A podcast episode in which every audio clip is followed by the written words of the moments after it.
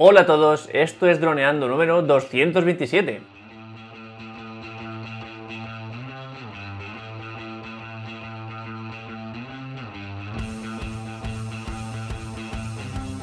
En el programa de hoy vamos a hablar sobre este nuevo DJI Air 2S que tantas ganas tenemos de comentar con todos vosotros, pero antes que nada, como siempre, recordad droneando.info, cursos online para pilotos de drones, aprende fotografía aérea, vídeo aéreo, edición y pilotaje avanzado a través de nuestros videotutoriales guiados paso a paso. Hola Daniel, hola chicos, ¿qué tal? ¿Cómo estáis? Hola Calle, pues muy bien, muy contento de estar aquí hablando ya de, que ya hemos comprado este dron y nada, pues vamos a ver qué, qué nos prepara qué nos espera, ¿no? Porque el miércoles lo vamos a recibir. Cuando la gente esté escuchándolo en el podcast ya, ya lo tendremos seguramente.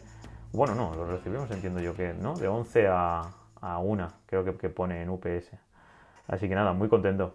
Vamos a ver porque el creo que fue el, el, no, el FPV tardó bastante más de lo que debería en llegar. De hecho, bueno, nosotros lo hemos comprado en la página web de DJI porque queremos que llegue cuanto antes, pero bueno, no estamos muy contentos como conforme reparte DJI, por lo menos a, a, nivel España. Así que bueno, en teoría si el miércoles nos llega, ya tendríamos, eh, tenemos como deberes ya puestos, para nada más llegar empezar a grabar ciertas cosas que queremos tener sí o sí. Y mm, Dani, sensaciones, cuéntame, ¿cuánta ilusión tienes? ¿Cuánta decepción de te gusta, no te gusta? Cuéntanos un poco, primeras sensaciones. Bueno, primeras sensaciones que tengo es que, vamos, me vuelve loco de JI a nivel de marketing, me parece espectacular que hace, pues eso, cuatro o cinco días, no sé, eh, una semana se filtró un mogollón de información y a los dos días ya estaba ahí de repente en la, en la tienda online y vamos, espectacular en ese aspecto. Luego respecto al dron, pues el hecho de que el sea 2S, bueno, aunque ya el nombre ya lo sabíamos, pues no sé, me hubiera gustado que hubiera sido 3 o algo así, o lo que decía antes José, comentaba antes de Mavic, eh, pues eh, 3, ¿no? Pero bueno, por otro lado, me parece, pues esta jugada, ¿no? Como me recuerda a lo del tema del iPhone, que era iPhone uh -huh. 4, pues iPhone 4S, iPhone 7, 7S, y así, y a partir del 8 ya no fue 8S, fue ya pues el X y ya fue el 10, el 11, el 12, el 13 y supongo que de aquí poco el 14. Entonces, pues bueno, me parece un dron que, que va a ser un antes y un después por el tema del sensor, este super sensor que, que, tanto te gusta, de una pulgada, que va a dejar nuestro Phantom allí detrás seguramente. Y, y, bueno, muy, muy, muy, muy contento, pero bueno, con el FPV estoy más ilusionado, no te voy a mentir, porque a mí todo lo de cacharrear y todo esto me, me, me gusta más porque todo el tema este de los drones estabilizados, pues es cierto que para crear contenido audiovisual son increíbles, son la herramienta que, que, hay que seleccionar, pero luego para competir o para ir rápido, tal, que, que tanto me ha gustado, me ha fascinado esto, pues lo que te, os comentaba en otros momentos, de que, pues que me, es como si fuera a introducirme otra vez a cuando era niño, me, me encanta, la verdad. Entonces, pues bueno, más ilusionado estaría con el FP2, seguro. ¿Y tú qué tal, Calle? ¿Cómo, ¿Cómo, lo vives tú?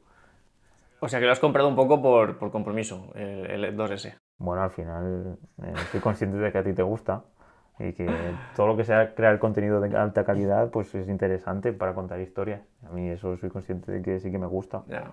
Pero el Mini 2, pues eh, me, para mí que, que, es muy portátil y, y vamos, que para mí es la herramienta perfecta para grabar en ciudad y para ir de aventura y tal, pues la verdad que, que no sé, tendré que verlo en, en, en, mis manos para entender de que el 5,4K y el, la pulgada de sensor es un antes y un después comparado con el Mini 2, que es mi, mi dron preferido para, no. pues para hacer contenido audiovisual, sobre todo pues de aventura y, y yendo en ciudad. Sí, pues ya lo verás. Y también otra cosa que no estamos hablando mucho, que es esa grabación en 10 bits, que eso Cierto. nos da una libertad. Voy a ponerme la, la calidad de audio en high, la diría normal. Sí. Seguramente ahora mi voz se escuche muchísimo mejor con la tecnología de Clubhouse. Y um, yo creo que donde vamos a ver la herramienta de distancia, la diferencia es, va a ser en, el, en los perfiles logarítmicos y en, el, en los 10 bits. Que esto es algo que hicimos tantísimo hincapié con el Mini 2, por ejemplo, que decíamos, graba bien, porque como no expongas bien, luego ya no habrá nada que hacer en postproducción, que es lo que les, nos pasa, les pasa a muchos suscriptores nuestros. Cuando vieron uh -huh. nuestro último vídeo del Mini 2, en el que, que, es Mini, ¿qué se puede hacer con un Mini 2? En YouTube lo tenéis, chulísimo y cortito. Uh -huh. y, sí. y, nos decían, ostras, es que a mí, a mí no me sale esa calidad de imagen. Y yo digo, si la calidad de imagen la tienes, es la misma, simplemente tienes que aprender un poco cómo exponer bien la imagen para este dron. Digamos que tenemos que hacerle todo el trabajo. Como él no, no pone ninguna, ninguna facilidad, tenemos que hacerle todo el trabajo al Mini 2 para que nos dé un archivo que sea fácilmente editable y que podamos ver el vídeo ese. Bueno, yo está mal que lo digamos nosotros, pero ese vídeo es de las, de las mejores calidad de imagen que se ha visto en YouTube, del Mini 2. Pues aquí nos va a pasar lo mismo. Por supuesto, la, la exposición perfecta nos dará muchísima más libertad, pero sí que es cierto que si fallamos un poquito, tenemos la libertad de eh, corregirlo. Si se nos quema algo, pues podremos recuperarlo un poquito. Si está muy oscuro, lo podremos levantar bastante. Y además con el perfil logarítmico, pues tendremos un montón de rango dinámico que no tenemos en el Mini 2 y en muchos otros drones. Y sobre todo con ese sensor de una pulgada, pues tenemos, mm, eh, con condiciones de poca luz, tenemos una ventaja. Lo que antes era una carrera contra el reloj de que cuanto menos luz, menos calidad. Ahora también, no nos pensemos que esto, porque una pulgada tampoco es que sea muy grande, es muy grande comparándola con el resto de sensores y con smartphones y eso, pero no es full frame ni, ni mm, APS-C, ni siquiera es micro 4 tercios, es incluso más pequeño, o sea que tampoco nos pensemos que, es, que es, enorme. Simplemente es más grande de lo que estamos acostumbrados en el mundo dron. Y yo, creo que eso va a ser un poco la, la, diferencia, que tendremos más tiempo, cuando haya poca luz, tendremos más tiempo. De hecho, que no, aún no te he comentado contigo, Dani, en algunas de las primeras grabaciones, creo que vayamos a, un centro deportivo, eh, ya veremos cuál, pero cuando empieza a iluminarse todo con luz artificial y, y las pistas y los campos de fútbol, a ver cómo, cómo, se comporta ahí ese sensor tan, tan potente, creo que eso puede ser bastante top. Es, ese fue el día, yo, eh, el día que grabé con el, con el Phantom 4 Pro, que grabé un estadio de fútbol desde fuera, en, un, en una, era un, para una empresa de iluminación de estadios además. Ese día dije, ostras, qué dron tengo, qué calidad que tiene esto, que me está sacando aquí sin luz, me está sacando una calidad que esto... Pues vamos a ver si este S2 mm, está a la altura, que seguro que sí, o, creo que sí, y si incluso lo pasa con esos 10 bits, porque la diferencia entre el Phantom 4 y este es eso, que es los 10 bits. A mí lo que me gustaría es tener un Spy para poder probarlo la cámara esta del 5, 5S o, la, o, la 7, o la 7S. No sé si 7S o 7. Porque hay ese tipo de cámaras de Nispar, que, ¿qué, ¿cuántas, ¿qué tamaño el sensor tienen? Micro 4 tercios. Es como, por ejemplo, las cámaras Olympus de, fotografía que son casi todas. Creo que son. Creo que han sacado alguna diferente, pero bueno, ellos se han basado siempre en hacer micro 4 tercios. Hacen objetivos de micro 4 tercios. También las Blackmagic, las las primeras Blackmagic, la, la Pocket Cinema Camera de 1080 y algunas de esas. Ahora ya no, ahora ya han sacado con APS-C, pero bueno, mm, la mayoría eran de esto. Y es un sensor que es para, para cámaras es bastante pequeño, pero para drones es enorme. Y, lo bueno es que le puedes poner objetivos y claro, como tienes la suerte en DJI de que Olympus lleva como 15 años eh, haciendo objetivos para sus cámaras Olympus de micro, micro, 4 tercios, pues le pueden poner todos los objetivos de Olympus, los podían poner. De hecho, nosotros, si lo, tuviéramos, ya tenemos dos objetivos que le podemos poner al Inspire que son compatibles de micro 4 tercios. Pues será súper increíble para ver qué, resultado da este, esta pulgada en el, en el, sí. Pues eso, en el DJI Air 2S. Porque bueno, ya, ya veremos si podemos conseguir un Inspire o si saca DJI el Inspire 3, que es otro tema. Pero, o, no, o, lo que decimos, de que empieza a seguir este camino de drones pequeños y aumentar el sensor. Que creo que, va a ir por ahí los tiros, ¿no? No sé si saldrá un Golf Phantom 5. Bueno, si quieres, por, cerrar un poco el tema de ilusión y ya nos metemos con esto que nos dices. Em, bueno, tú conoces a, mi primo, José, fotógrafo, que además nos ha acompañado. En el último vídeo de, de JFPV nos grabó ahí un plano buscando el filtro. Pues él desde siempre, él, es fotógrafo de cámara. Por supuesto, los drones le han llamado la atención como no es normal, pero siempre esa duda, porque, ah, me compro este que es mejor en esto, pero falta en esto. Ah, me compro este pero que es demasiado grande, me compro este pero que es pequeño. Pues la primera vez, porque siempre que sale un dron me llama. Calle, ¿qué te parece este? El, Mini 2 este, ¿qué te parece? Dale, el no sé qué, no sé cuántos. Pues la primera vez que me ha llamado y en lugar de preguntarme qué te parece este, me ha dicho, calle, acaba de salir el dron que me voy a comprar. Ha sido con él. con el 2S. Claro, para alguien que tiene conocimientos de cámara, de objetivos, de sensores, claro, esto... Pero claro, al final recordemos que un dron simplemente es un dispositivo que vuela y que aparte tiene una cámara. Entonces, Es eso, una cámara que Eh, vuela. ahí estás, esa es la clave. Si tienes conocimientos sobre cámaras y sobre vídeo, claro, eh, te estás, esperando hasta que el mercado saque algo al nivel que estás acostumbrado. Eso es. De hecho, nu- nuestro hincapié máximo siempre es eso. No podemos saber cómo funciona un, un dron con cámara si no sabemos cómo, cómo funciona una cámara. Y, y lo digo- decimos un montón en los cursos y un montón en, los- en nuestros vídeos de YouTube. Tengo compañeros de mi, de mi curso de pilotaje, de, que de hace ya 5 o 6 años, que son pilotos profesionales con, con un montón de horas de vuelo y con todo, y no saben hacerte un vídeo. Saben, mm, con un dron hacen virguerías, pero no saben hacerte un vídeo. No saben exponer, no saben editar una foto, no saben cómo funcionan los eh, codecs, los frame rates. No, no entiende porque, claro, en los cursos no se explica eso. En los cursos se explica eh, cómo acelerar, cómo bajar, en procedimientos de, mm, de seguridad, un montón de cosas que son Claro. útiles, sí, pero no es a lo que nosotros vamos a dedicar nuestro día a día como pilotos, que tenemos que tener, al- ah, pero vamos, súper aprendido temas de fotografía, temas de vídeo y todo eso, ¿no? Que es en lo que hacemos tantísimo hincapié. Y para un- una persona que a lo mejor no tiene conocimientos de fotografía, le dicen, ah, pues cuanto más megapíxeles mejor, 48 megapíxeles, ese es tu dron tal. Pero para un fotógrafo, tú dile, tengo un sensor más grande y ese fotógrafo irá por ti. No le digas megapíxeles ni le digas eh, 8K ni tal. Tú dile, este sensor es más grande y irá como un loco. Aunque haya otro que tenga más megapíxeles, pero tenga un sensor más pequeño. Le dará igual, irá siempre por el sensor más grande. Claro. Pero bueno, ahí está el tener conocimientos. Y luego está también el tema del marketing, calle, que es lo que decimos. En los últimos 25 años, respecto a la tecnología que era por los móviles o en este caso ahora los drones, no hacían hincapié en nada del sensor. Era todo megapíxeles es. y, y todo gigapíxeles. No sé si te acordarás que hubo una empresa de telefonía que decía gigapíxeles. Y, y es curioso cómo pues al final la gente aprende en base a la publicidad que, que- que tenemos acceso. Y los medios de comunicación al final pues eh, les pagan las empresas para que saquen ese, ese- esa información, esa publicidad y, y va- aprendemos en base a esa publicidad.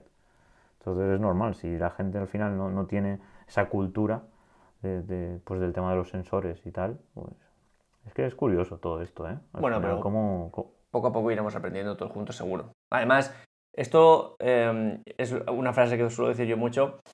Mm, siempre van a presumir de la- cualquier marca de drones, presumirá de algo cuando pueda destacar. Y en el mundo de los drones no se presumió de sensor hasta que pudieron hacer en DJI uno de una pulgada. Antes no era, mm, en las especificaciones no te salía al principio, te salía, tenías que buscarlo. Ah, pues el sensor pues claro, pequeñito. claro. Cuando pudieron presumir de sensor fue cuando eso apareció en, en la parte alta de especificaciones. Y, y lo, lo estamos viendo ahora. Eh, Ahora mismo con el, Air 2, eh, con el Air 2S ha sido eso. Eh, Una pulgada y luego ya todo Sí, lo sí, demás. sí, ya sí. luego sí, la batería y tal, pero una pulgada. Es como... Luego, con el- por ejemplo, con el Mi 2 no, no hablaban de tamaño de sensor, hablaban de pues, eh, portátil, 4K, todo eso. 4K, Pero no de una sí, pulgada. sí, Entonces, sí. así que bueno, y si quieren... Eso fue curioso también, Calle, en el tema del Mavic 2 Pro, que lo del Hasselblad. Que ahí no pusieron una pulgada tampoco, pusieron Hasselblad. Porque la, la marca, ¿no? Es como si fueran las lentes Leica, si pones ahí Leica, Ya. que eso pasa también mucho en los móviles, sobre todo Sony, que ponía eh, lentes Leica y tal. Y, o Sony 6, ¿no? Todo este tipo de que son marcas que llevan 2000 años, ¿no? En el mundo de, de las ópticas y se posicionan también como valor y con confianza, ¿no? Ujú. Producto de calidad y, y lo ponen ahí en, a nivel de marketing. Claro. En cambio ahí tenían ya una pulgada, el, ¿no? El, Sí, el Pro sí, sí que lo decían, que decía una pulgada, pero claro, puestos a destacar una cosa, destacaban, nos hemos juntado con la mejor empresa de fotografía, de cámaras de la, de la historia. Las cámaras de la Claro. NASA llevaban esta tecnología, ¿no? Es un poco lo que...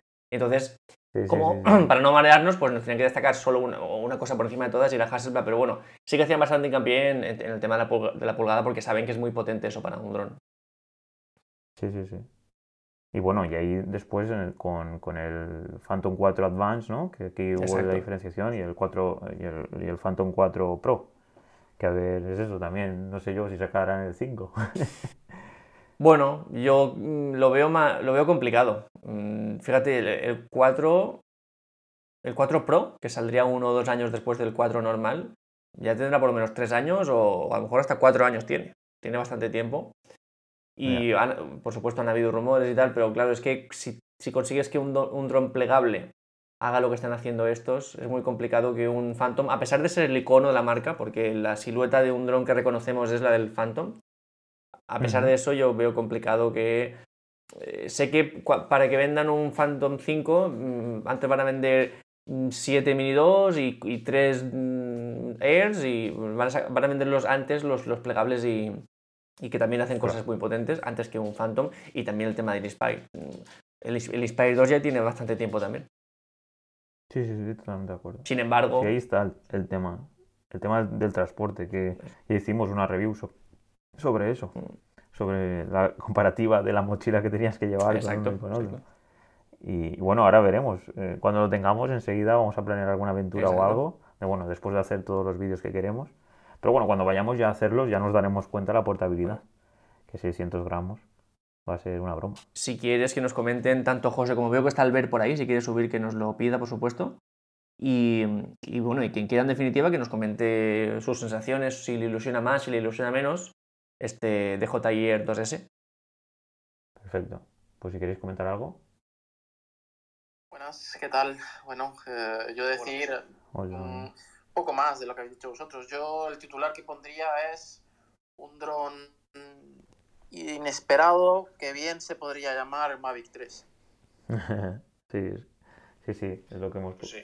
Totalmente de acuerdo. Lo que no sé si estáis viendo vosotros, y también abro un poco de debate, eh, hay consenso en el que, est- en- en- hablo de, por ejemplo en YouTube, ¿no?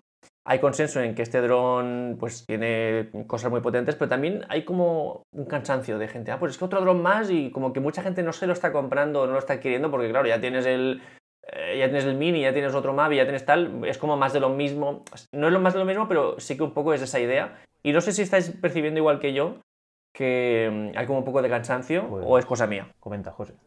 Definitivamente sí, yo estoy de acuerdo contigo al 100%. Hay, hay cierto cansancio porque la política que está cogiendo recientemente DJI no está viendo esos lanzamientos tan diferenciales como ha sido lo que comentabas tú, un Phantom que, que dio un vuelco a la industria, o un Mavic que, que, que inventó el, el, el dron plegable y que es un modelo de todo lo que está saliendo ahora.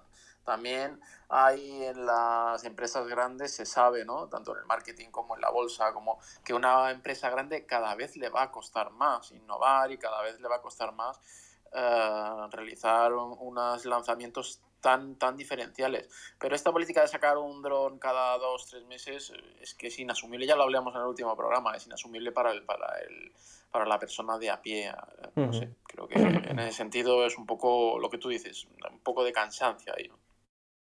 Sí, y sobre todo otro tema muy importante es el tema del marcado, chicos, que al final se han puesto ya en contacto con DJI y han comentado de que por ahora no lo va a llevar, que está preparado para que lo lleve después de una revisión del dron, pero esto es curioso, ¿eh? Que esto también hará que la gente pues se eche hacia atrás, porque si no viene con el marcado, mm, pues la gente pues va a tener un poco de ¿para qué me voy a comprar un dron que luego tendré que enviar a revisión? No va a tener el marcado europeo, no podré volar donde yo quiera. Bueno, ya sabes, todas estas dudas relacionadas con la normativa, que, que claro, es un tema delicado. Yo el... tenía un poco la esperanza la semana pasada, cuando hablamos de, de los rumores, porque aún eran rumores, cuando veíamos en ese video- primer vídeo filtrado que tenía este sistema de eh, detectar aeronaves alrededor y todo eso, yo, yo vi que era el, el DNI a distancia que tiene que tener para, para tener marcado de clase. Y me- casi que me ilusionaba más eso, bueno, más no, pero a la par que la- el sensor de una pulgada, porque digo, ostras, va a venir con marcado de clase, tenía toda la lógica, y de repente, ¡pum!, no viene con marcado de clase, que esto, bueno, para los que estáis en el, escuchando, que, que no estéis a nivel Europa, pues significa que a partir del 2023 no va a ser tan fácil poder volar este dron en ciertos puntos. Mm, habrá que, habría que dar alguna vuelta, pero bueno, no tendremos tantas facilidades como si sí que lo tuviera, que nos daría pues bastante más facilidad. Y me ha pasado Dani, no, no sé si tenemos el nombre de quién nos lo ha pasado esa conversación con DJI. Mm, pues tendría que verlo. Vale, pues lo voy contando próxima- yo mientras. ¿Eh? Que voy, voy comentando yo mientras. Que era. Bueno, se ha puesto en contacto con el servicio técnico diciendo, ¿y mi marcado de clase? ¿Dónde está? Y le han dado una respuesta un poco, eh, bueno, me, me ha causado un poco de risa, pero, pero no es para reírse porque le han dicho, sí, no, el drone está pre- preparado perfectamente para tener marcado de clase, tiene toda la tecnología, tiene el peso para que esté mm, estipulado dentro de ciertas categorías y tal, pero mm, de momento no, no estamos dando ese paso. Sí que es cierto que aunque no se espera que haya un marcador de clase con carácter retroactivo, es decir, que tal día se pongan a ver los drones que reúnen los requisitos y, los, ah, digamos que los acepten, pues admite, aunque eso no está pensado, sí que estamos trabajando en nuestro equipo, hay gente de gobiernos, gente de legislación, gente de, eh, que está metida en todos estos temas de, leyes, que seguramente nos ayude. Era como muy fíjate de nosotros. O que sí que es cierto que mm, muchas veces DJI ha jugado esa baza de ir de la mano, de, porque cuando es una empresa tan grande no te cuesta nada tener a sueldo a, X colaboradores de gobiernos y de legisladores para que te vayan, para que tengan más agilidad. Y sí que es cierto que a veces lo ha conseguido. Pero claro, jugarte esa baza, esa baza pues es un poco confía en mí, porque soy de JI y tienes que confiar, pero claro, es mucho dinero para simplemente esa confianza. Curioso, la verdad que seguro que tienen un equipo, un lobby que está en Bruselas y está ahí pues haciendo artículos y creando conocimiento alrededor de, los drones y sobre todo pues invitando a cafés, a almuerzos, a comidas. Exacto. Para convencer a todos, los, pues a todos los políticos que tengan que votar este tipo de leyes.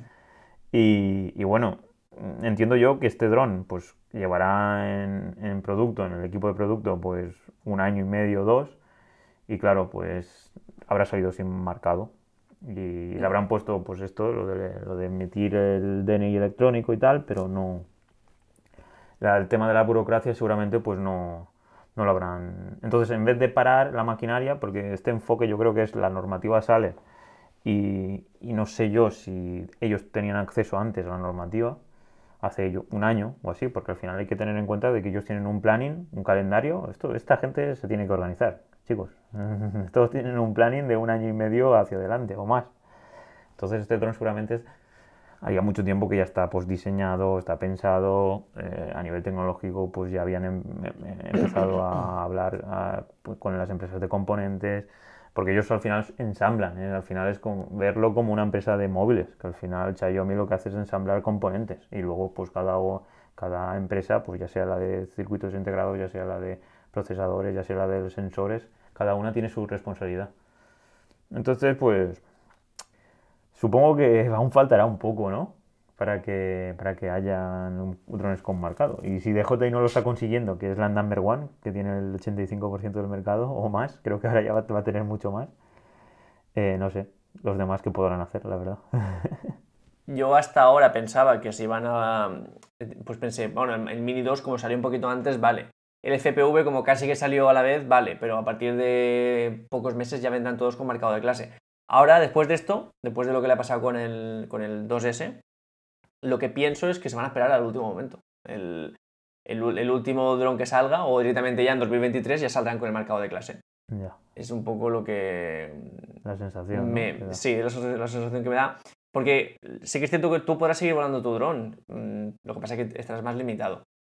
Y entonces, claro, pues mm, te lo compras ahora, mm, lo aprovechas y luego, pues ya cuando falte poco tiempo, ya sí que lo sacarán con marcado de clase. Esto es un poco lo que se me ha cambiado un poco la tortilla al ver lo que está pasando.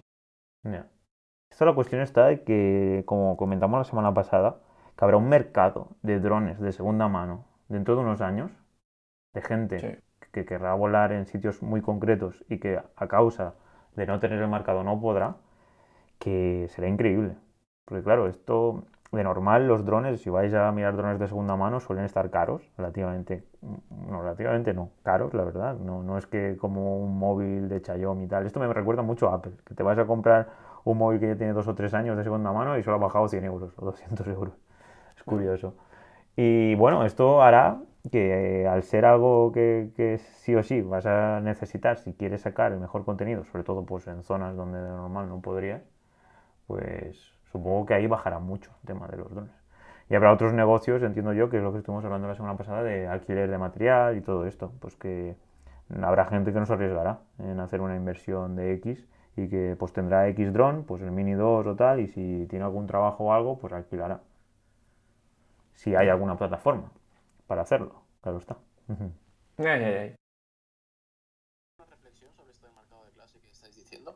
Yo, eh, viendo otros drones que también están saliendo al mercado, como el que habéis comprado vosotros, el CIMI X8 Mini, eh, que tampoco lo tendrá el marcado de clase, creo que no hay excesiva prisa por parte de las empresas para, tener ese marcado, porque al fin y al cabo, si te lo pones a pensar un poco, eh, ellos no están obligados por el momento y es beneficioso para ellos, porque al final si ellos sacan un dron que no tenga marcado de clase y al filo de cuando esto sea necesario para los drones, pues eh, habrá un cambio, habrá que hacer un cambio, sí o sí. Entonces, eh, la jugada está un poco bastante clara, ¿no? Tendrán, tendrán eh, la sartén por el mango en ese sentido, ¿no?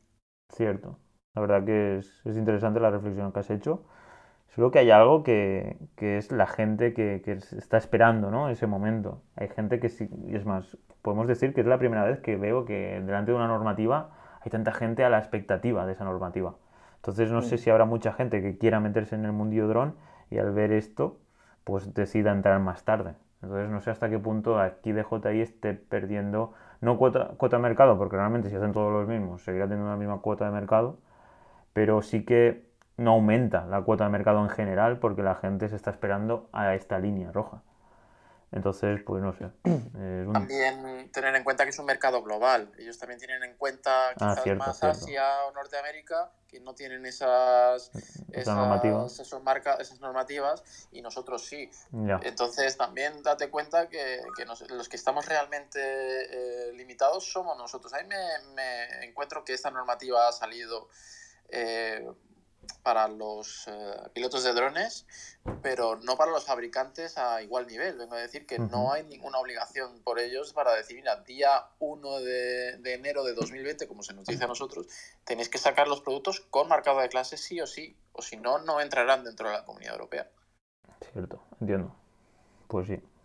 A ver eh, cómo queda. Y es eso, es lo que comentas. Al ser la Unión Europea el único, pero yo tengo entendido que el resto se va a apuntar al carro a crear este tipo de normativas, porque hay sitios, por ejemplo México, donde pues no, no hay tanta, no hay tanta, no, no hay normativa y bueno, eh, es cierto que aún no ha pasado nada. Eso también hay que tenerlo en cuenta, comparado con otros tipos de sectores, por poneros el patinete eléctrico, que hace dos semanas hubo un accidente mortal, pues yo no, no sé si alguien sabe algún caso donde haya habido un caso, un accidente mortal, porque es eso, es el detonante de que se pongan mucho más duros. Es cierto que en Europa han cogido la vía de prohibirlo todo, y más en España, ya sabéis que aquí, vamos, todo lo que sean nuevos sectores económicos, todo bien cerradito, que aquí nos tenemos que dedicar todos a, ser intermediarios y a, servir copas y cañas.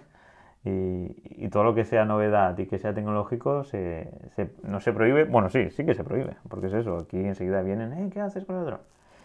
Y bueno, es algo que, a mí personalmente me preocupa, pero que nosotros estamos ahí a tope pasando con la normativa y, y, sacando todos los cursos para hacerlo legalmente. Y bueno, tenemos aquí a Alexis que ha subido a hablar. ¿Qué tal Alexis? ¿Cómo estás? Hola, buenas tardes a todos. Bien, bien, bien. Eh, no, levanté la mano, mm, es que me acabo de, incorporar, igual lo habéis comentado ya, ¿no? Eh, pero he visto que hablabais del tema del, del marcado de clase del Mavic. sí, sí, sí. Eh, yo es que lo que tengo entendido, y quizá mm, le veo lógica y podría ser la explicación, tengo entendido que el problema está en que Europa todavía no se ha puesto de acuerdo cómo va a ser eh, el requisito de identificación remota. ¿no? Entonces, mientras Europa no diga qué sistema de identificación remota es el que se va a utilizar, pues difícilmente vamos a tener drones con marcado de clase, porque es que es un requisito eh, para el marcado de clase. No sé si eso lo habéis comentado. No, no, no, no, bueno, yo no lo sabía, no sé si José y Cayetano lo sabían, pero información muy interesante, la verdad. Eh, hemos comentado, bueno, hola Alexis, lo primero, un abrazo, como siempre. Y hemos comentado que justo la semana pasada lo, lo hablábamos en nuestro podcast, que además tú nos enviaste un, un, correo a través del soporte y tal, que estaba yo casi más ilusionado con el, con el sistema este de identificación a distancia, que me parecía bastante coherente con lo que se necesitaría en temas de legislación, que casi con el sensor de una pulgada, que por supuesto es lo que más me atrae, pero que me, llama mucha atención esto. Y ahora pues un poco la sorpresa, es como que tiene todas las herramientas para poder em, tener ese marcado, pero no, pues no lo tiene. Hemos comentado un caso de, de otro suscriptor que nos ha enviado su contacto con, o sea, su, ha contactado con DJI y les han dado una respuesta muy ambigua, como que el dron puede, como que tiene todos los elementos para ser marcado de clase, pero que no lo contemplan por ahora y que aunque en un futuro mm, ya veremos si se puede hacer un, mercado con carácter retroactivo, eh, ellos lo dejan un poco a que están colaborando con gobiernos y con gente que, crea las leyes para que tengan un poco de esa facilidad mm, y dejan la puerta abierta a eso, a que un dron con características mm, hoy, por ejemplo, el, 2, el 2S en un futuro pueda ser marcado. Pero bueno, es mucho, fíjate de ellos. Nosotros no, no, no nos ha hecho mucha gracia. Que están muy puestos en el tema de la normativa. Además, eh, sabéis que el tema de, identificación remota en Francia, eh, en eso nos llevan ventaja ya.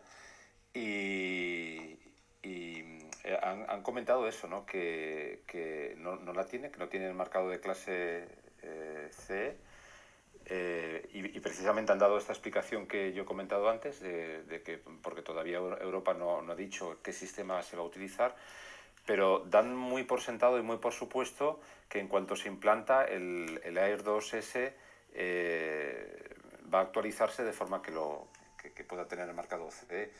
Lo que pasa que yo, sinceramente, yo por mi parte tampoco me fiaría mucho, porque bueno, eso es una promesa, pero eh, a, ver, a ver cuál es la realidad después, ¿no?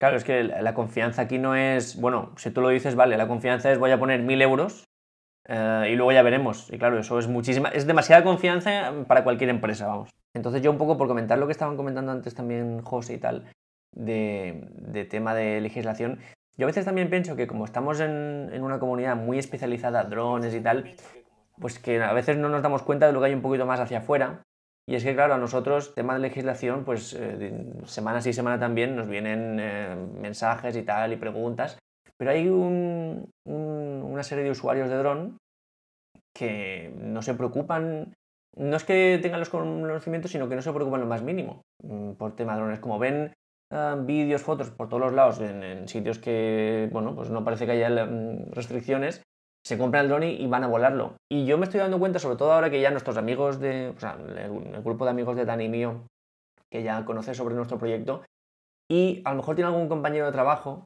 que, que se dedica a las redes sociales y tal, y se compra un dron para hacer contenido para redes sociales. Y entonces nuestro amigo eh, le comenta, pues tengo unos, unos, colegas que han abierto aquí una academia online y tienen un canal de YouTube, si quieres echarle un vistazo. Y es gente que mm, no se preocupa, simplemente pues es como el que se compra una GoPro para hacer sus cosas. Eh, pues no se preocupa si es legal o no es legal. Y, ya digo, nosotros como estamos tan cerca de, este, de nuestra comunidad, que por supuesto estamos, mm, pues eso, día sí día también con la legislación, se nos olvida que hay un sector, que hay un grupo de gente que ni ha registrado, o sea, ni se ha registrado como piloto, ni se ha sacado los nuevos certificados de A1 a 3, ni tema de seguro, ni nada. Simplemente se compra el dron y a hacer vídeos y hacer fotos. Entonces, yo creo que también hay mucha gente que se está comprando este dron y, otros muchos sin tener todo eso en cuenta. Eh, vi un vídeo en YouTube de un chaval que, que, vive en, ahora no me acuerdo si en Canarias o en Tenerife, y, se ha comprado, eh, di con él porque, bueno, es, motero y le gustan las motos, pero es que se ha comprado el Mavic Air 2, ¿no? Y a, a raíz de eso me apareció su canal de hace un tiempo y ayer hizo la prueba de una moto y es que me quedé, vamos, flipado, porque el chaval eh, coge y pone el dron a seguir, a seguirlo en la moto, pero además vuelo bajo, ¿eh? un vuelo que prácticamente en, perpendicular a, la moto, es decir, igual el dron estaba volando a metro y medio de altura como mucho en la carretera. Vale, que, eran, carreteras eh, con poco tráfico, pero era una carretera que no era un camino de tierra ni nada, una carretera y, y varias tomas, ¿eh? De frente, desde atrás. Yo dije, madre mía, madre mía, lo que se ve por ahí. Está claro, eso es normal porque la gente al final compra un dron, como lo ha dicho Calle, como si fuera que compra una GoPro, porque es igual de accesible, está justo en la misma estantería. Tú vas al corte inglés y está el dron en el mismo sitio. Y no hay ningún cartel ni nada que te ponga, ves a droneando.info barra mapa o en aire, la página web del mapa, o o tienes que sacarte estos permisos ni nada. No es como comprarte un coche, un vehículo, que tienes, vas al concesionario y, y tienes que tener, en este caso, el carnet y tal. Exacto, esa es la clave. Es un producto que al final, desde el principio ha sido súper accesible, porque yo desde hace 15 años que en la Marina, aquí en el centro comercial, había drones súper pequeños, no sé si Calle se acordará, y, y no llevaban cámara pero que era súper accesible y ahí empezaban a, jugar los niños de 3, 4, 5, 6 años ¿no? con esos drones que pesaban nada, 50 gramos. y es algo que, entendemos como un juguete. Y ahora han salido juguetes con una cámara mejor y que vuela y es como una cometa. Y solo que es como un, coche, o como un coche radiocontrol. No lo vemos como algo que pueda hacer daño. Entonces, claro, por otra parte lo que os digo. Mm, ¿Cuánta gente habrá tenido accidentes con patinetes? Que ahí no te hace falta nada. Es más, no es ni bueno, recomendable llevar cascos, sí, pero no es obligatorio. Y hay un mogollón de accidentes y gente que se hace daño y no, pasa nada.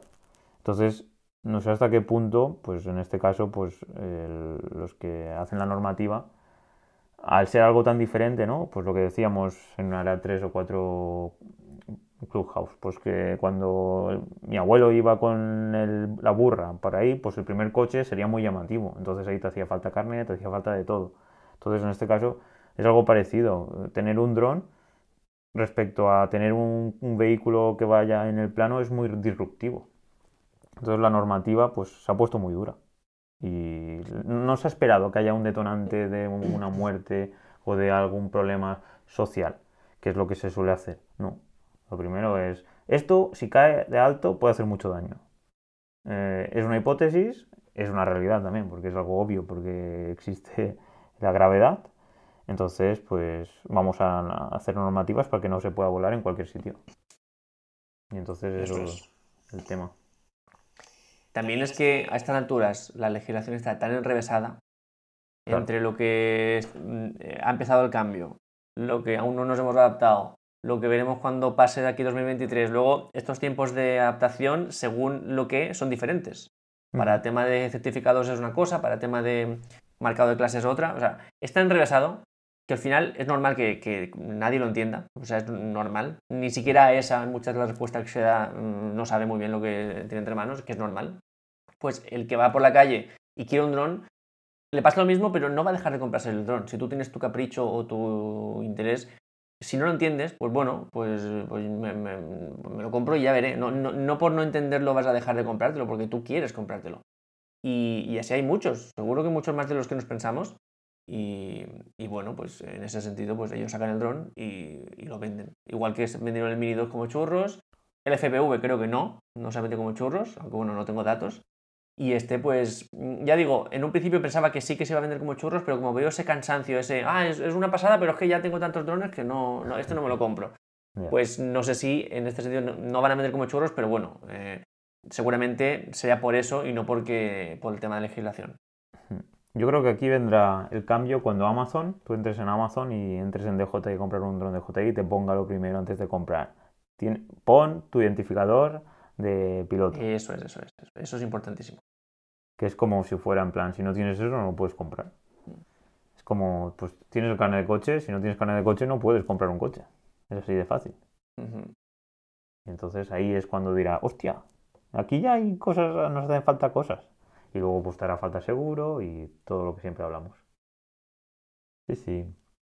Pues seguimos con el tema de si habrá un Inspire 3 o un sí. y todo eso. Si quieres, que si alguien quiere comentar algo, porque veo que hay mucha gente abajo que si quiere sumarse ya sabe que le da la manita y comenta su opinión y todo lo que quiera. y mira, creo que tenemos una, Dani. Así es, Gabriel.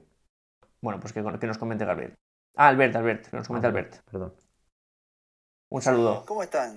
¿Cómo están chicos? ¿Cómo andan? Buenas tardes. Aquí estamos, un abrazo. Bueno, muy interesante la, charla. Me, gustó que recién estuvieron hablando un poquito de lo que es la estrategia de marketing, digamos, de lanzamientos de, drones de DJI, ¿no? En lo que va del año. Y ahí en ese momento me acordé que en realidad el DJI FPV salió un poco unos tres meses casi o dos meses y pico más tarde de lo que pensaban lanzarlo en un primer momento, ¿no? Pensamos que estaba planificado lanzarlo para fines de año. Y creo que ahí también hubo un poco de ruido con el tema de que salió este, eh, el Air 2S muy, muy, muy enseguida, ¿no? Un mes después ya teníamos un dron nuevo. Así es, sí, sí, totalmente de acuerdo. Ese tipo de cosas me, da, me da la sensación que, digamos, más allá de que puede haber aparecido algún, algún tema que no lo sabemos con, con precisión, eh, intuimos que era el tema de que no estaba listo el motion controller, eh, por lo cual lo retrasaron, pero también está la, la, opción de que haya sido un tema legal porque ese motion control lo habían comprado, habían comprado la empresa que lo había desarrollado un año antes y bueno, había algunos, algunas versiones que indicaban que podía haber tenido algún tema legal no resuelto, pero más allá de eso, eh, claramente la estrategia de DJI me, me, parece que se va definiendo y lo vamos a tener claro fin de año, cuando ya después de octubre salga el Mavic 3, cosa que ya está confirmada, eh, para dividir su gama de productos en como tres líneas. La base eh, o el nivel de entrada va a estar en el Mini, el nivel intermedio va a estar en el Air y el nivel superior, digamos, estará o en el Mavic o por ahí eventualmente una versión, un nombre nuevo que sea el, el, DJI Pro, ¿no? que, que, puede llegar a ser este Mavic 3 cuando termine de salir en octubre. Pues muy interesante todo lo que comentas.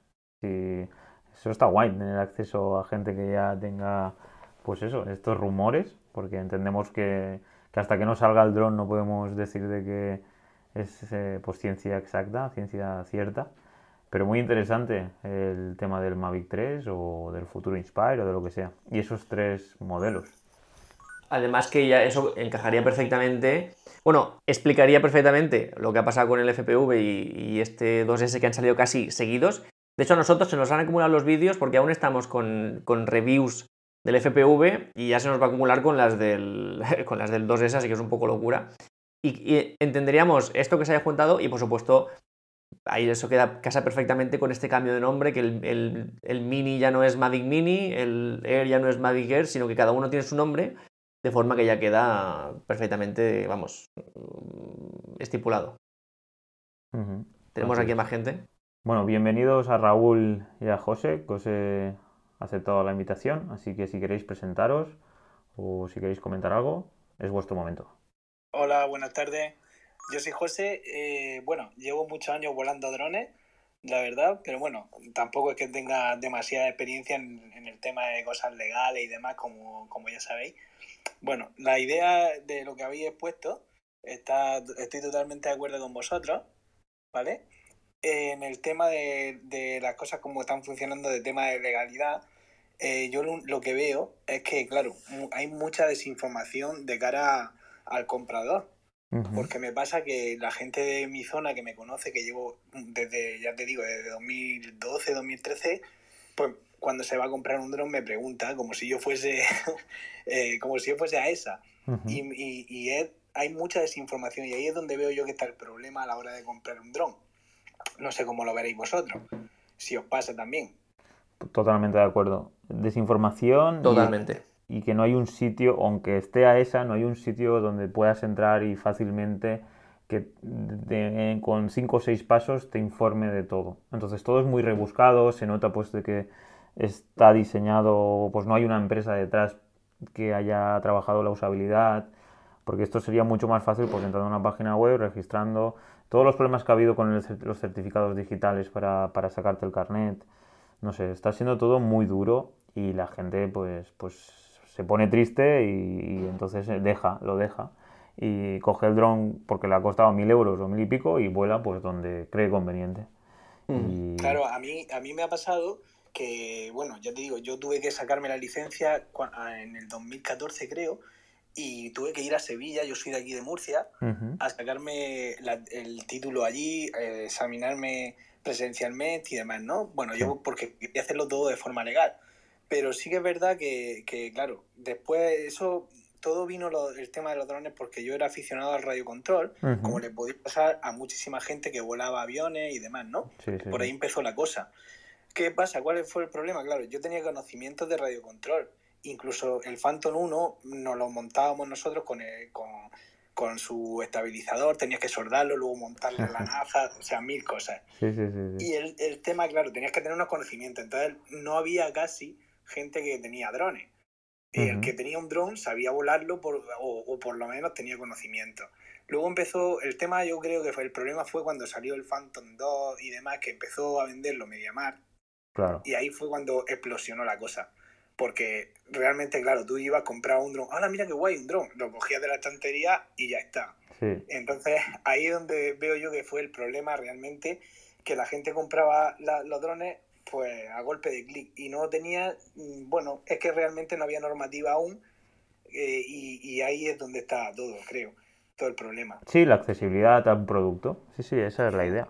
Claro, es que estáis dando un poco la clave del hecho, la distopía que hay es que, por una parte, hay una empresa como DJI Global que está vendiendo ah, un, un dron prácticamente plug and play, que lo puede manejar cualquiera, te lo está vendiendo un producto que de una forma que, te lo está viendo como si lo puede manejar cualquiera, que es así, de hecho, pero por otra parte hay una ley que es restrictiva. ¿Cómo se soluciona esto bajo mi punto de vista? Pues lo que hemos dicho antes. Cuando se requiera esa, toda esa formación y todo eso, lo que te requiere la ley para comprar el dron también. Claro, así es. Exactamente. Lo que pasa que es lo que os digo.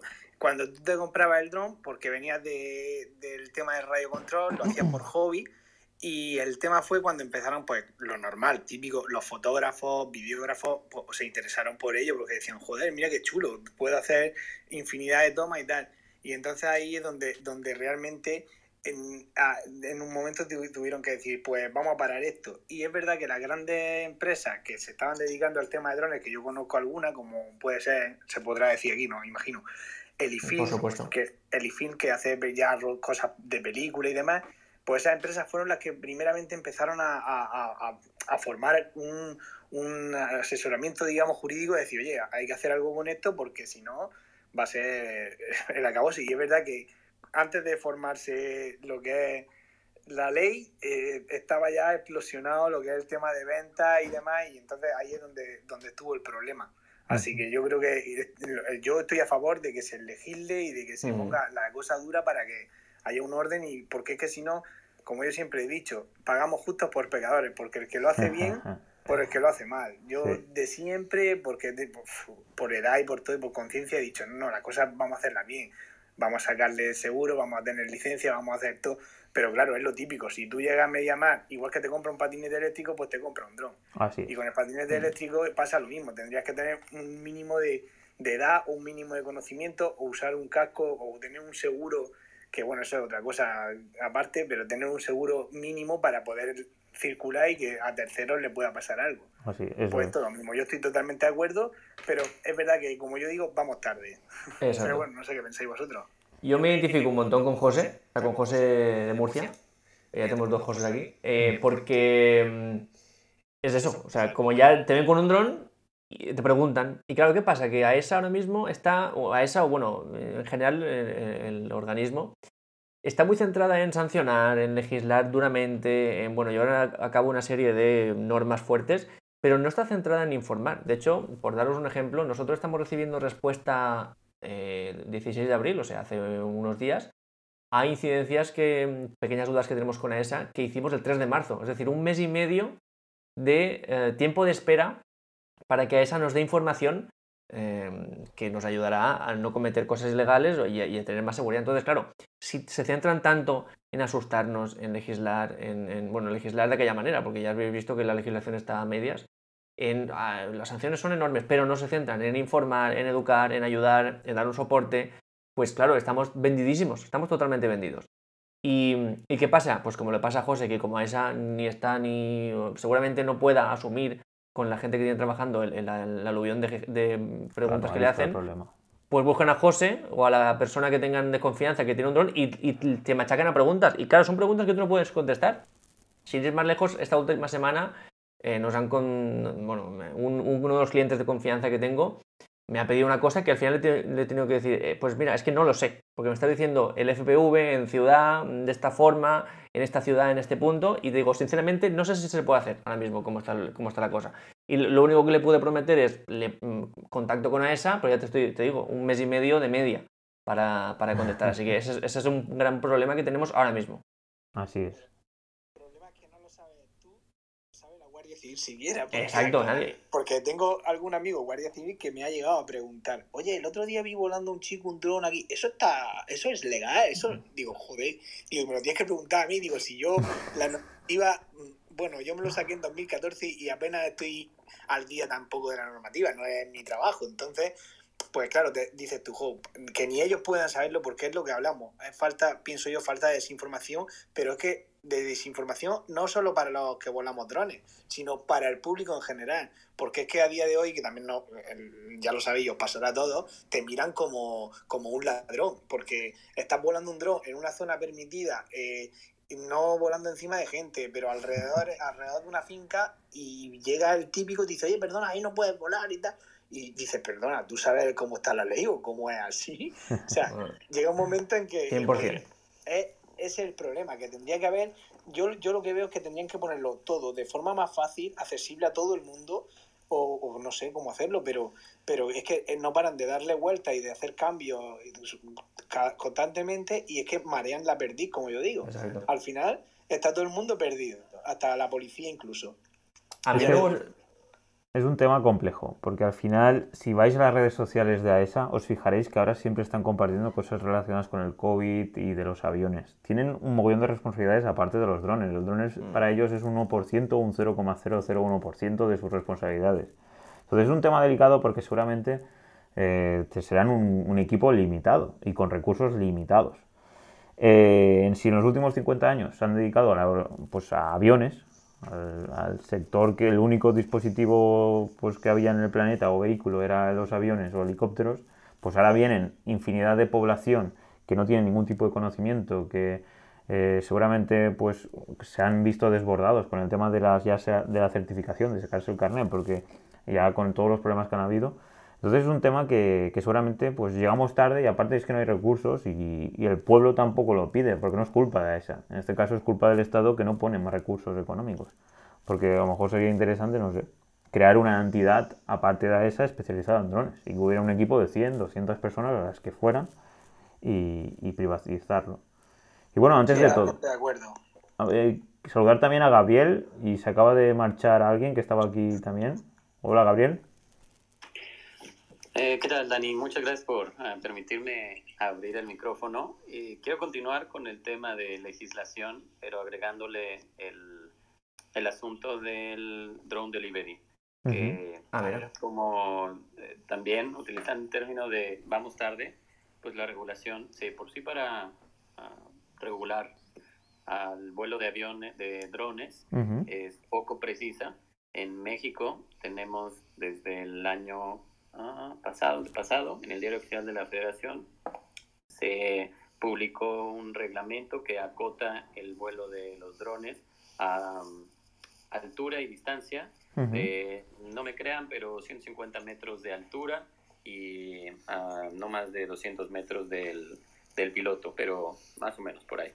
Entonces el drone delivery pues realmente está prohibido, ¿no? De acuerdo a la regulación. Ahora el, el poder hacerlo eh, bajo, bajo la, eh, la intención de salud o seguridad pública, eh, vaya, está exento, si las misiones tienen una intención en torno a estos dos temas, está exento de la, digamos, de la regulación, pero tiene que ser ah, tripulado por un piloto del gobierno o de alguna ah, de algún organismo público. Pero bueno, hasta ahora en México no ha habido noticias de esto y, y una de las preguntas, dudas que siempre he tenido, he tenido hace un tiempo es ¿qué opinan ustedes si este, esto del drone delivery en los países donde vamos tarde está más, más restringido por la regulación o por la tecnología que no ha sido desarrollada para poder hacerlo en forma más mm, eh, comercial? Si los fabricantes, me imagino que no lo han desarrollado o no han podido desarrollarlo y hay pocas empresas que así lo han hecho, ¿no? a, nivel técnico... Bueno, sí, sí, sí, Que siempre, en todos los sectores, la tecnología siempre va por delante. La normativa, la ley, el Estado siempre va por detrás. Eso siempre. No hay, no hay... Entonces, en este caso, la tecnología está. Es más, Amazon en Inglaterra estaba haciendo pruebas, pero enseguida vino la normativa y dijo, no, no, no, tú no vas a hacer delivery por ahora, porque tenemos que verlo, pues entonces, eh, en este caso son pues, los legisladores que, tienen que, en este caso, pues reunirse, tener los lobbies, que es esto, este grupo de presión que, intente pues argumentar que, todo es, legal y que el pueblo no va a pasar miedo y que no, el Estado no va a tener ningún problema. Entonces eh, pasa un tiempo. Y lo más fácil es como hace España, prohibirlo todo, aquí no se puede hacer nada y a partir de ahí ya ir abriendo línea a línea. Hmm. Entonces en España, dentro de la Unión Europea, pues hay países como pues, hemos hablado en otras ocasiones, donde puedes volar hasta 50 metros, puedes hacer prácticamente lo que quieras, hasta en ciudad y en todos lados. Pero por desgracia en España han habido dos o tres situaciones que ha hecho que, el Estado haya temblado, que es que han entrado varios drones dentro de aeropuertos y no han podido hacer nada. Significa que no ha podido ir un, guardia civil y pegarle un tiro y tirarlo el dron. Han estado el aeropuerto cerrado durante 4 o 5 horas. Entonces eso ha hecho que los que mandan digan, ostras, nos pueden hacer la 13-14. Significa, somos vulnerables. Entonces, prohibido todo. Todos con carnet, todo tal. ¿Qué pasa? No sé si en otros países eso ha pasado, en el resto de Europa. Cierto es que puede que los medios de comunicación en España también les guste mucho esto y no paran de sacarlo. ¡Oh, los drones qué males son! Porque es un tema de, que el pueblo pues tiene miedo. Y cuando el pueblo tiene miedo, pues eh, le, dice al gobierno que, que, lo quieren todo prohibido. Y el gobierno lo primero que hace es prohibirlo todo. Yo creo que, bueno, lo que comenta Gabriel, totalmente de acuerdo. Eh, tampoco es que la tecnología se haya adelantado mucho, porque yo creo que aún hace falta mm, desarrollarlo un poquito más para el tema del delivery. Sobre todo porque todo lo que sea añadir carga de pago a los drones que ya van súper justos para que el equilibrio entre batería y peso sea el ideal, pues es un poco delicado, ¿no? Pero sí que es cierto que, por lo menos a nivel Europa, a nivel España, perdón, se cortó esto muy, muy pronto. Dijeron todo lo que sea, sobre todo si autónomo, porque una cosa es el delivery con piloto físico y otra es con, pilotaje autónomo, que eso, eso, se aplazó para décadas, ya no años, sino para décadas, ¿no? Entonces, actualmente pues es, una pesadilla. Y a mí, si queréis seguir comentando el tema de este general, pero también me gustaría que, aprovechando que están eh, Gabriel y Alberta aquí, que nos comentaran un poco acerca de lo que nos ha comentado José de, de, los pilotos de drones como delincuentes, porque es totalmente real. Eh, despegas un dron y automáticamente ya piensan mal de ti. Luego ya veremos eh, si tienes o no tienes el derecho de estar, pero la ciudadanía ya tiene ese miedo, ese, ay, esa persona a ver qué cosa mala va a hacer. Y bueno, pues suerte está el Mini 2 o el Mini 1, que como está silencioso, pues pasa desapercibido, pero si despegas un Phantom, vamos, eh, tienes un, coche de policía en media hora ahí presentado, ¿no? Entonces, me gustaría saber cómo es, en, bueno, creo que Gabriel ha dicho México y, y ver creo que era Argentina, si nos queréis compartir cómo se os ve, si es más como delincuentes, si es otra cosa, porque eso me parece bastante atractivo. Mira, la verdad, estoy escuchando lo que hablan ustedes de allá de la normativa europea y en España, y acá es muy, muy similar. Es muy similar. el primer reflejo eh, es prohibir, eh, complicar, es todo muy burocrático.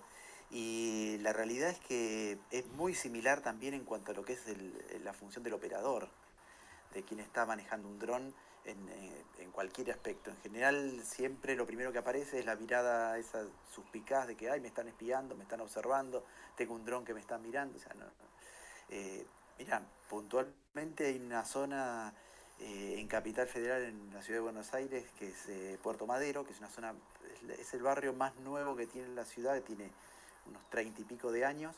Es toda una zona que se ganó al, a lo que era el viejo puerto de Buenos Aires y ahora es como la zona más exclusiva, de, los edificios más altos, bueno, eh, todo muy, muy nuevo, muy lindo y esa parte está, por ahora sigue en manos de prefectura porque es una zona considerada portuaria. Además de toda la normativa que tenés que cumplir para volar ahí, que está a 200 metros de la casa de gobierno, eh, para volar legalmente, vos estás volando ahí y viene alguien de prefectura seguramente en cuanto levantes un dron y te va a pedir que eh, les avises a ellos primero.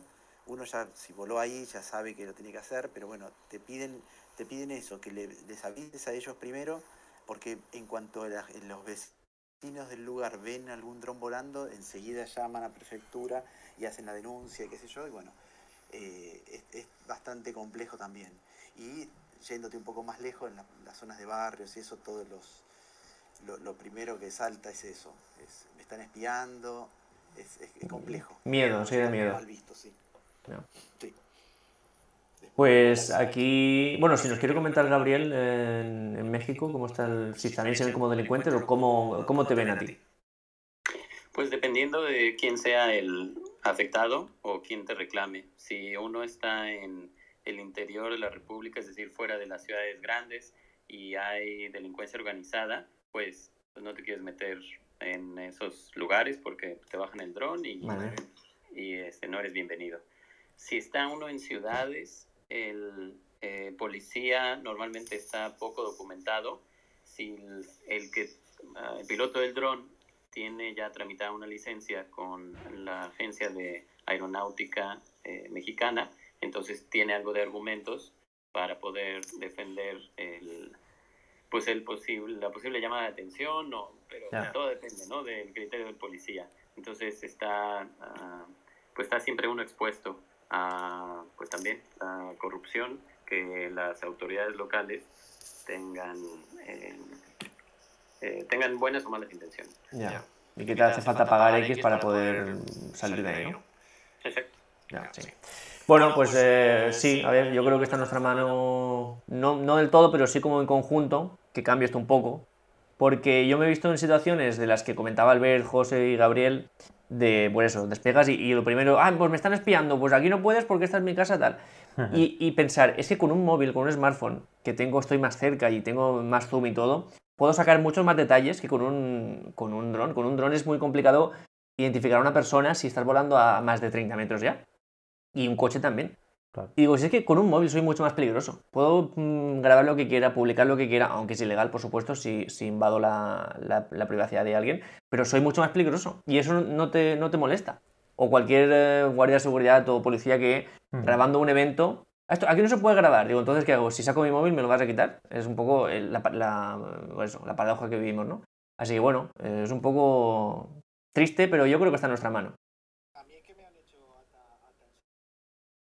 el contenido. O sea, imagínate. ¿En serio? Madre mía. Pues mira, sobre esto, que esto creo que está cambiando porque a esa unas directrices mm, como diciendo que no... Eh, está un poco verde, pero la, idea principal es que mm, las fuerzas de seguridad tipo Guardia Civil Policía no están autorizadas para hacer inspecciones.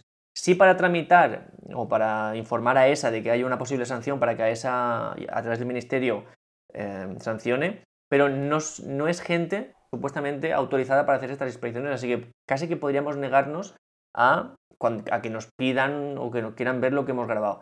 Que esto es un poco, ya digo, está un poco verde, pero...